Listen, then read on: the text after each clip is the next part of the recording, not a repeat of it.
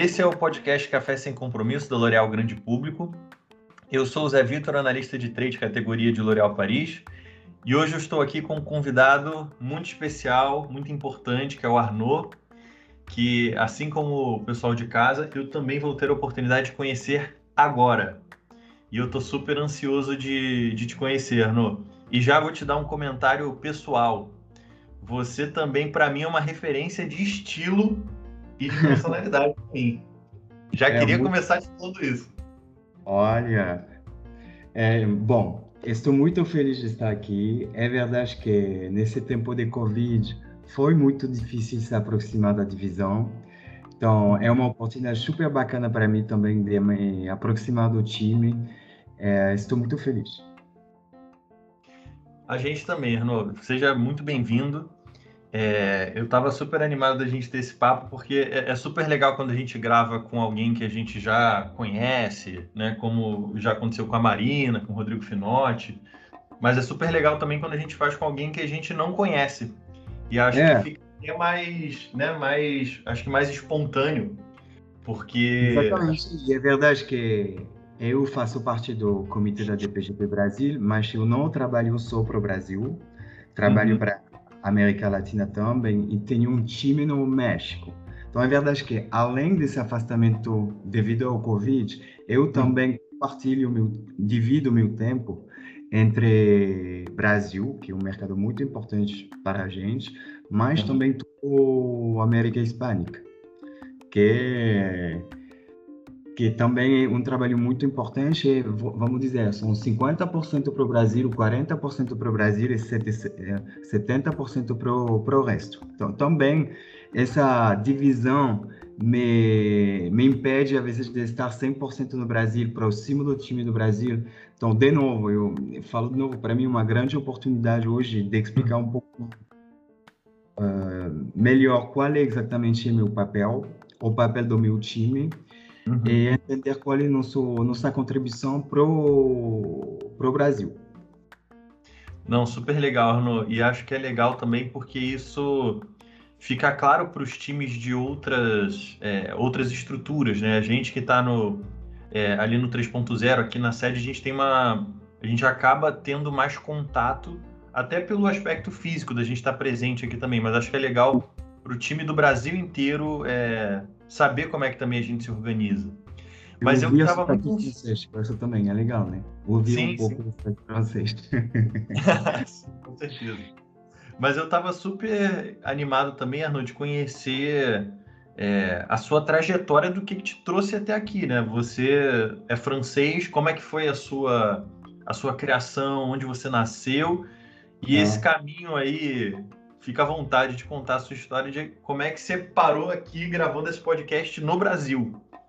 É, bom, vou tentar ser rápido porque é uma longa história, mas primeiro, eu sou um neném L'Oréal. Trabalhei na Nestlé um ano e meio em operacional, mas depois é, mudei para a L'Oréal e faz mais de 13 anos que estou na empresa. Então, quase toda a minha carreira profissional é, foi na L'Oréal, então conheço bastante a companhia. Fiz operacional, mas meu foco é desenvolvimento, uhum. onde passei quase 10 anos na L'Oréal. Então, é, por que o Brasil? O Brasil, realmente, eu nunca quis morar no Brasil. Nunca foi um sonho antes disso acontecer. O que aconteceu, e acho que isso é muito importante para os colaboradores também, que L'Oréal é, pode ser, às vezes, uma caixa de surpresa. E é verdade que tem oportunidade, às vezes, que pode mudar sua vida pessoal e também profissional. É o que aconteceu comigo. É, em 2014, eu estava é, cuidando da Elsev é, na DMI. Então, era uma, um cargo importante, mas não era um cargo de comitê de direção ainda. Era realmente, tipo, é um grupo da DMI, mais ou menos. Aí chegou uma oportunidade é, para ser é, diretor do UpGarni no Brasil, que era um, uma posição de comitê de direção. Eu estava novo naquela época, tinha apenas 30 anos, uhum. e naquela época era outra história, outra organização. Uh, o Hub Garnier era grande, uma estrutura bem grande no Brasil. É, era antes da grande crise que tocou o Brasil inteiro e particularmente a DPGP. Uhum. Então, o contexto era totalmente diferente. E quando chegou essa oportunidade, eu não falava português, nunca tinha ido no Brasil, não conhecia bem o Brasil. E minha primeira reação foi: opa, não sei se quero mudar tudo na minha vida agora. Uhum. É, pessoalmente, eu estava com alguém, é, mas eu senti que era uma oportunidade super bacana profissionalmente e falei, vou. Essa oportunidade chegou tipo em agosto e em outubro, ou novembro, início de novembro, estava no Brasil. Então foi super rápido. Uhum. É, no início foi extremamente difícil essa mudança de cargo e pessoal. Uhum. Eu realmente, quando você chega num lugar onde você não domina a idioma, o idioma, e onde você tem um time que fala português, é, e você muda totalmente a, vai, vai dizer, o scope e a dimensão do cargo, numa situação difícil, porque já Garni era uma marca, vamos dizer, complicada, com desafios muito grandes e bastante pressão para reverter Fructis, Nutris naquela época. Uhum. E tinha deodorante, que era uma, uma parte ainda que a gente queria fazer crescer. E você sabe o quanto esse mercado é difícil. Sim.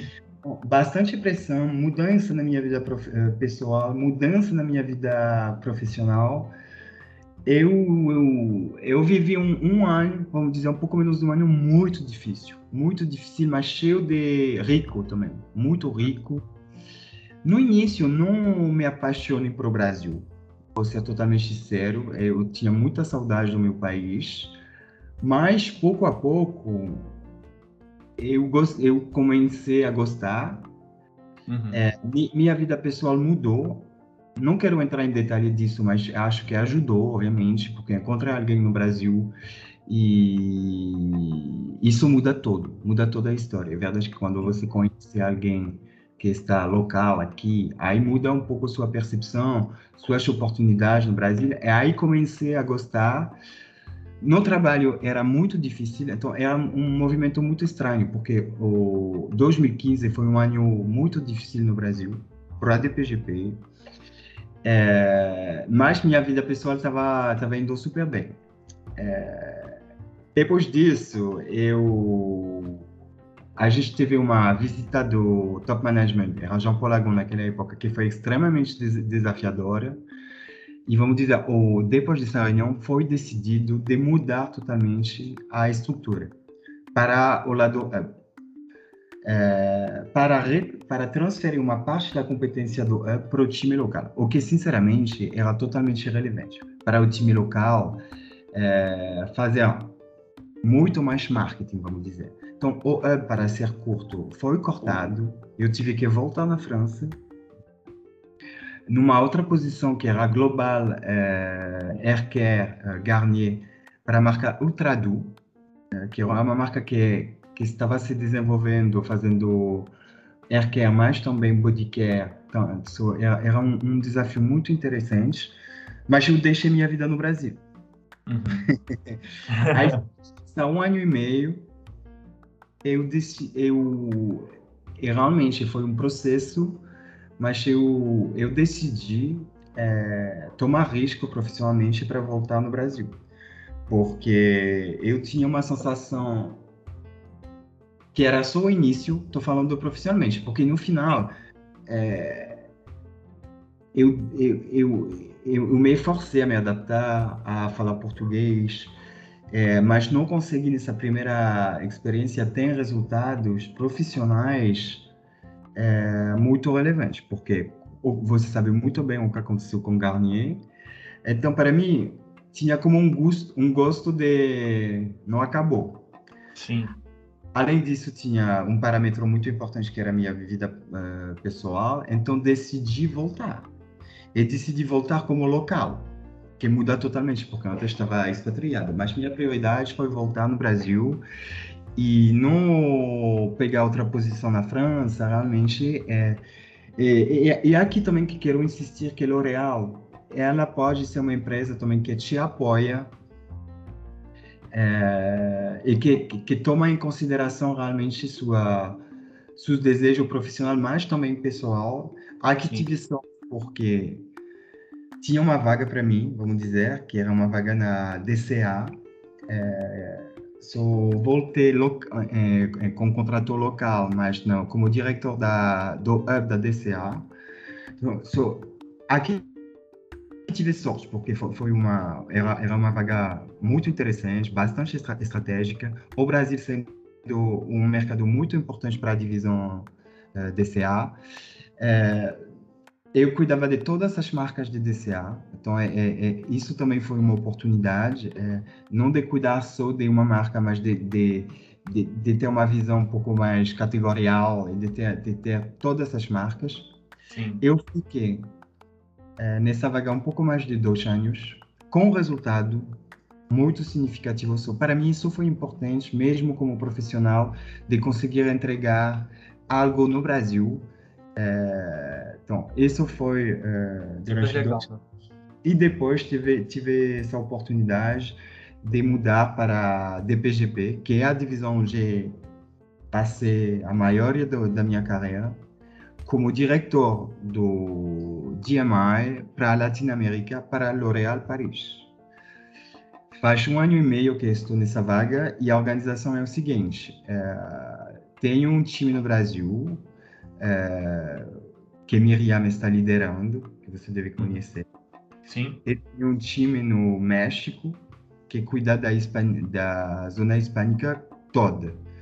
Então, México, obviamente, que é o mercado principal, mas também Chile, Argentina, que são também dois mercados muito importantes, e América Central, obviamente, mas que são mercados um pouco menos relevantes para a gente. Realmente, o, o, o grande foco é Brasil, México, Argentina e Chile. E é isso. É, hoje, de maneira cumulativa, acho que faz, vai fazer, vou entrar no meu quinto ano no Brasil. É, a gente tem resultado bom esse ano, acho que isso é muito satisfatório, porque sinto que a gente tem uma contribuição legal para o Brasil, e realmente sim. isso é um dos meus objetivos. E hoje sim, estou super é, ligado com o Brasil, eu tenho um, um, um, link emocional muito forte com, com esse país, que hoje considero como meu segundo país.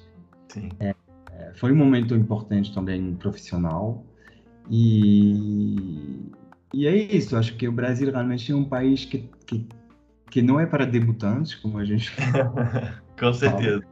Não é para amadores também. Com vários, com vários desafios, mas times super engajados. engajados é, e além disso, eu, eu vou parar aqui, mas eu gosto muito do Rio, com o estilo de vida que ele pode proporcionar é, combina bem comigo, vamos dizer. É isso. Eu fui um pouco longo, mas acho que aqui você entende um pouco melhor por que estou aqui e por que estou ficando aqui. É, é por isso. Não, Rano, achei super legal e eu acho que uma, um ponto importante também, que eu acho que é legal a gente levar para todas as pessoas, é que vou até te falar pela minha percepção, né, pela posição que eu tô no início de carreira, é uhum. muito comum que a gente ache que pessoas na liderança, os diretores, eles tenham, né, eles saibam o caminho certo, que eles não têm segurança, que eles não têm é, medo de arriscar, ou que eles não tenham desafios próprios. Eu acho que foi super legal você trazer que para você também foi um desafio, né? Acho que isso gera muita empatia também. De, cara, é. você mudou de posição, de país, de idioma, de relação com outras pessoas. Como também a gente precisa ser empático, que no final do dia é um desafio para todo mundo, né?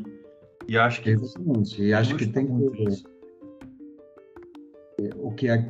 acho que não tem um caminho certo, caminho errado. Às vezes a gente planeja uma coisa e acontecer algo totalmente diferente Mas é verdade que aqui, realmente, o ponto muito relevante para a organização é que a L'Oréal consegue, e não estou fazendo propaganda da L'Oréal, mas isso é real, porque eu experimentei isso, e que a L'Oréal, às vezes, sabe realmente se adaptar e conseguir te apoiar nessas movimentações uh, inesperadas, porque foi Sim. realmente isso.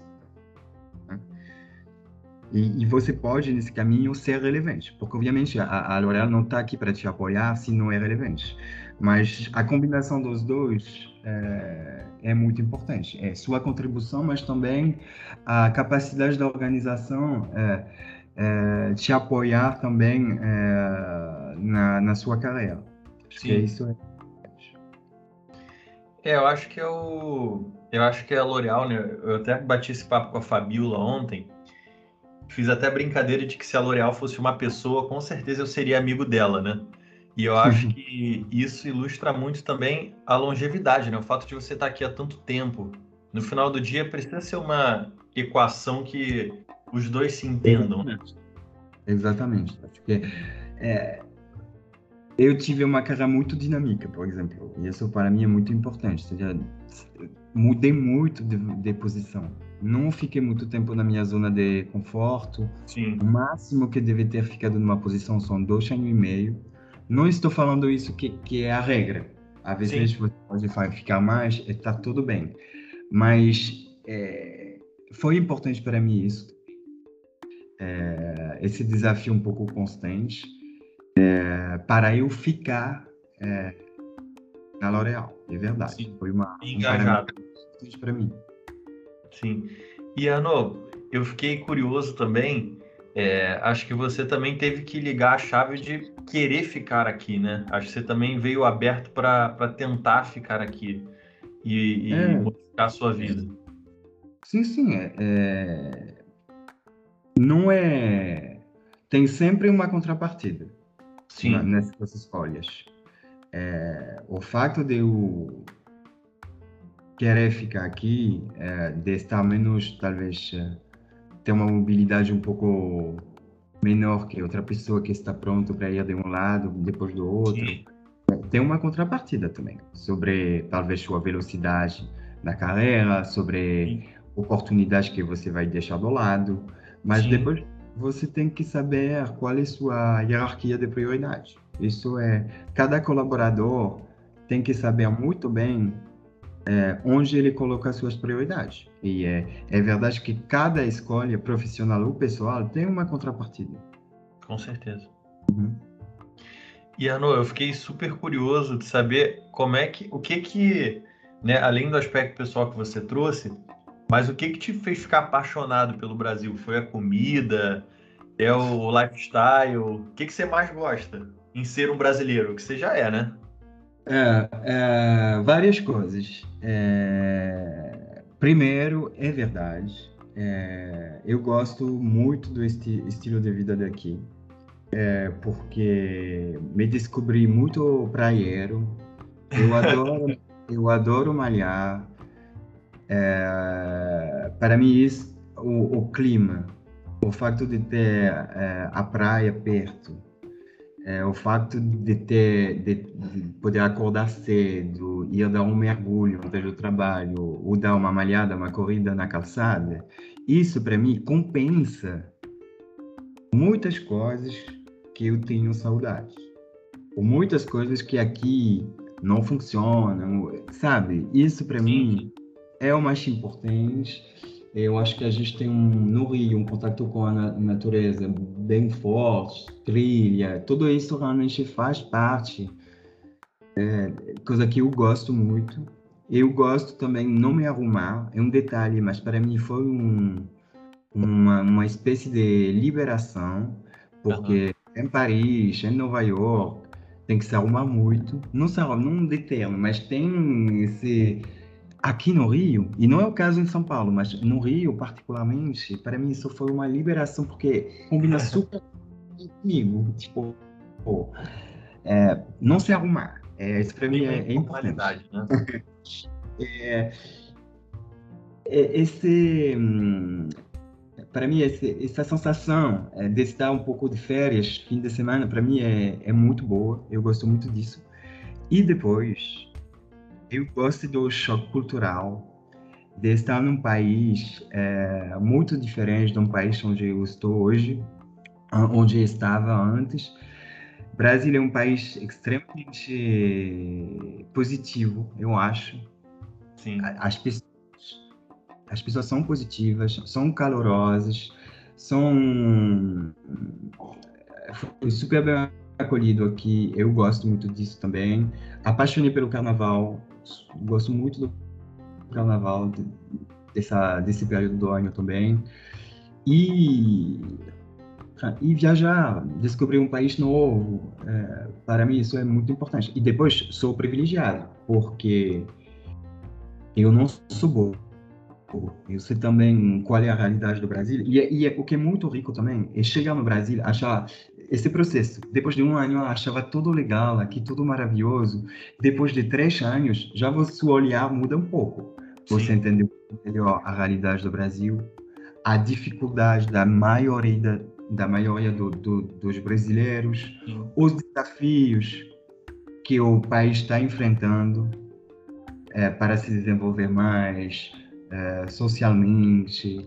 É, isso para mim também é interessante. Me, me, enfrentar uma realidade diferente da realidade que a gente tem na França me, me, me ajuda a reparar também a sorte que a gente tem na França de ter acesso à educação mais fácil, à saúde para todo mundo. É, sabe? Sim, é, a valorizar, né?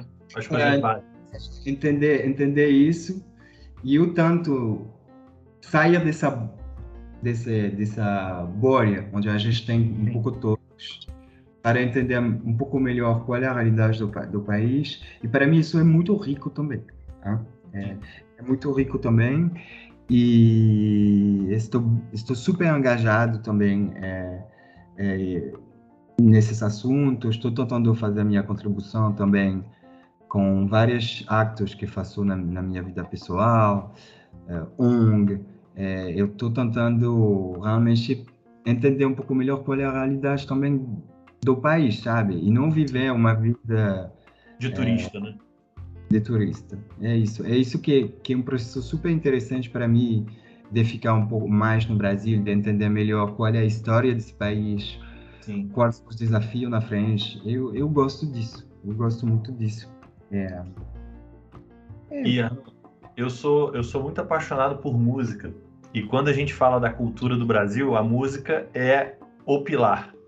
É teve, alguma, teve algum artista aí, algum estilo que você começou, a, que você se apaixonou aqui da música brasileira?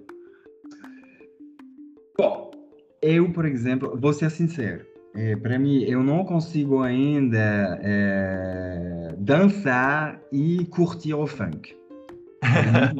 Para mim, fica ainda uma coisa muito estranha. Dançar, nem pensar, ouvir, tá difícil ainda para mim. É, então, não é, não é aqui realmente, mas, por exemplo, carnaval. Eu, eu, eu amo muito é, samba, por exemplo, o Sapucaí para mim é, incrível, é uma né? coisa tipo incrível. Então eu vou cantar na avenida samba e tô gostando, tô curtindo. Isso para mim é, é, realmente uma descoberta. É, toda a música um pouco mais antiga da, da brasileira também é, é algo que que eu adoro, tipo, todas essas músicas um pouco dos anos 80, é, questão... da música popular brasileira. Questão na... na como nas festas, muito, é a moda também tocar esse tipo de música, o que também para mim é uma... Estou fascinado pelo, pelos, pela Ivete, pela Claudia Leite, não porque gosto muito, para ser sincero, mas é impressionante o poder dessa artista e o quanto elas conseguem animar é, a galera. Eu, eu vejo isso também como uma coisa tipo, super interessante de observar. Uhum. sertanejo também é algo para mim muito car car característico do Brasil, é algo que não conhecia e também é impressionante o, o engajamento das pessoas, o quanto isso é enorme. Sim. Também estou interessado em todos os artistas do Nordeste que a gente nem conhece, mas que vendem milhões. Hum. é muito interessante ver, porque o país é tão grande é, que tem Aqui o que mais me impressiona, para, te, para ser sincero, é o quanto uma pessoa pode ser famosa, ter, é, só no Brasil, mas com um poder de alcance gigante. Tem poucos países assim, porque tem USA, a maioria da, do, da, do, dos artistas nos Estados Unidos que chegam nesse nível de fama, eles vão se internacionalizar que não é necessariamente o caso do Brasil, e tem em digital, em artista, tipo, com um alcance tipo, gigante. Isso realmente é impressionante, acho que é único. Único. Sim. É, só isso existe no Brasil. É, é muito interessante também observar. Sim. E eu acho que é, é legal você trazer isso, Arno, porque é, do, duas coisas, né? Uma coisa que eu sempre ouvi, assim, dos artistas que eu gostava, não só de, de música brasileira, mas, assim, até artistas internacionais, quando vêm tocar no Brasil, eles sentem muito isso que você falou, da energia do público, né? Uhum. Existe uma coisa de troca, né? Na Sapucaí, ou num show da Ivete, ou num show de rock também. A energia do brasileiro é uma coisa impressionante, que talvez isso deva te, te impressionar muito também. Sim. Sim, sim. Eu... Um show no Brasil, que seja o Rock in Rio, qualquer show, é... onde eu fui, é muito animado. Sim. Não um segredo que os franceses são muito mais reservados, muito mais... Isso com certeza. E agradável, agradável mesmo. E o que, que você sente falta da França também, Arnaud? Fiquei curioso. Então, esse período do Covid foi difícil para mim, porque é, eu viajava muito na França pro trabalho, pelo, pelo trabalho. Eu Sim. não não passava tipo sete semanas sem, sem eu voltar na França. Era mais ou menos meu ritmo. Eu ia muito, ou pessoalmente ou profissionalmente, e chegava a ir na França pelo menos dois, cada dois meses, ou, ou às vezes mais, cada mês eu me, eu me dei conta que isso fazia parte do, do meu equilíbrio para ver minha família, meus amigos Sim. de lá. Sem isso, é verdade que perdi uma, uma parte importante do, do meu equilíbrio. Eu gostaria isso voltar, talvez não na mesma frequência, mas era importante para mim. Sim. que mais é, tenho saudade? Bom, meus amigos, porque de fato é, era um, uma coisa importante para mim no dia a dia. Minha família e consigo lidar mais porque, primeiro, eu vejo eles bastante. Minha mãe já veio no Brasil várias vezes, blá blá blá. Mas e eu consigo e família para mim é uma questão de encontro. Então a gente tem encontro, Natal, aniversário, mas não é não era para mim uma questão do dia a dia, como meus tá. amigos. Então, de maneira estranha, para mim, minha família conseguiu lidar bem com ligação e com encontro frequente, mas não precisa ser no dia a dia. Aquele, aqueles amigos que você vê na sexta-feira, com quem você dá, manda piada no WhatsApp, faz uhum. uma balada, aí sim é, é um grande, um, é uma saudade grande. É, comida, Sabe, comida é a base cultural de todo mundo e acho que cada um, da, cada um acha que a comida do seu país é a melhor. E isso não muda. Posso gostar de um churrasco com farofa e arroz, feijão e, e salada, mas não posso te dizer que prefiro a comida brasileira versus a comida francesa. Estou gostando então, isso você não consegue não vai conseguir, acho que é um, é um, eu tenho muita saudade. E às vezes, saudade de. Como dizer isso? É, a França é um país um pouco com uma hierarquia social um pouco mais plana, vamos dizer. Aqui, a vezes, eu me sinto num grupo muito privilegiado. Sim. É, com pouca mistura social, e eu, eu, é a verdade no Brasil. E isso, às vezes, é, um, é uma frustração minha de me sentir... É confortável também, mas de me sentir muito não preso, mas não sei como te dizer isso, mas é, evoluindo num grupo só. Sim. É, porque acho que é um pouco a realidade. Na França também tem diferença social, diferença de poder econômico, tem inigualdade também.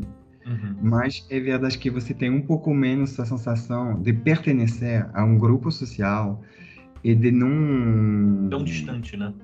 Não poder, não poder fugir dele. Na França é verdade que é um pouco mais evidente, fácil de evoluir entre diferentes grupos sociais. Sim. E eu acho que aqui isso a desigualdade ela fica muito escancarada, né? Principalmente no Rio, porque até a forma que o que o Estado se organizou, né? Você consegue ter um uma rocinha do lado de uma Barra da Tijuca no Jardim Oceânico, né? Uhum. E a Gávea do lado. Então, Exato. eu acho que aqui também o contraste é, ele, ele, fica muito amplificado pela geografia também, como a gente se organiza. Uhum.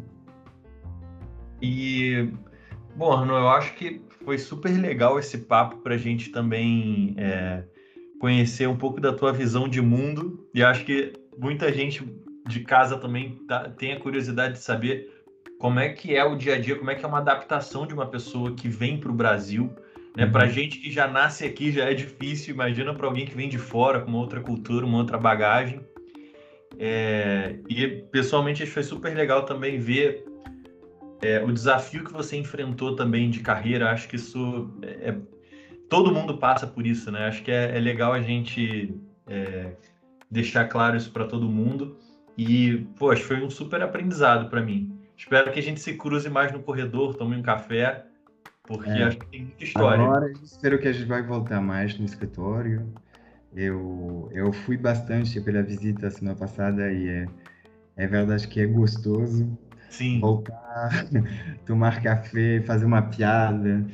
É, a gente esqueceu um pouco isso. Então, Sim. meu desejo realmente é, é é voltar no escritório. Acho que é, no modelo talvez um pouco diferente, mas a gente precisa desse momento todos no escritório também. Sim, sentir o contato. Poxa, Arno, muito obrigado. É, eu só, eu normalmente o que eu só faço para encerrar, eu tenho pedido recomendações é, de livro ou de filme. Se você tem algum livro ou um filme que, você, que te marcou, que você queira dividir com o pessoal, eu acho que é sempre legal. Tá, então livro, vou ter que muito livro francês, não não não estou muito experto em, em, em literatura é, brasileira por enquanto. Mas não é, precisa, fica à vontade. Se você quiser recomendar um livro francês, o pessoal acha com a tradução. É, é eu hein, vou começar com um filme, porque eu acho que é, é muito importante. É, o filme que mais me marcou, não é muito recente, mas vamos dizer, nos últimos anos, é Call Me By Your Name. Eu realmente é, encorajo todo mundo a ver esse filme. Acho a fotografia muito linda e a mensagem do filme é importante.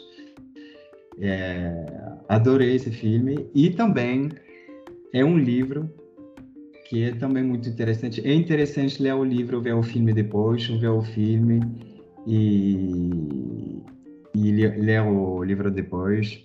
Realmente, isso seria a minha recomendação. Ah, que legal. A galera vai procurar. A lista já está bem grande. O Papo é. do Finote ele já deixou 20 filmes e séries. A Marina Lira também deixou uns 20. A Fabiola mais 20. Acho Nossa, que o que não vai faltar é livro para a galera assistir filme. Hum, hum. Mas muito obrigado, Arnaud. É, foi de novo um prazer. Foi um prazer. É, obrigado pela participação. Espero te encontrar nos corredores em breve. Com certeza. E seja bem-vindo ao Brasil sempre. né? Agora você já é um brasileiro. Muito obrigado. obrigado, Arnaud. Um grande abraço. tchau. tchau. tchau.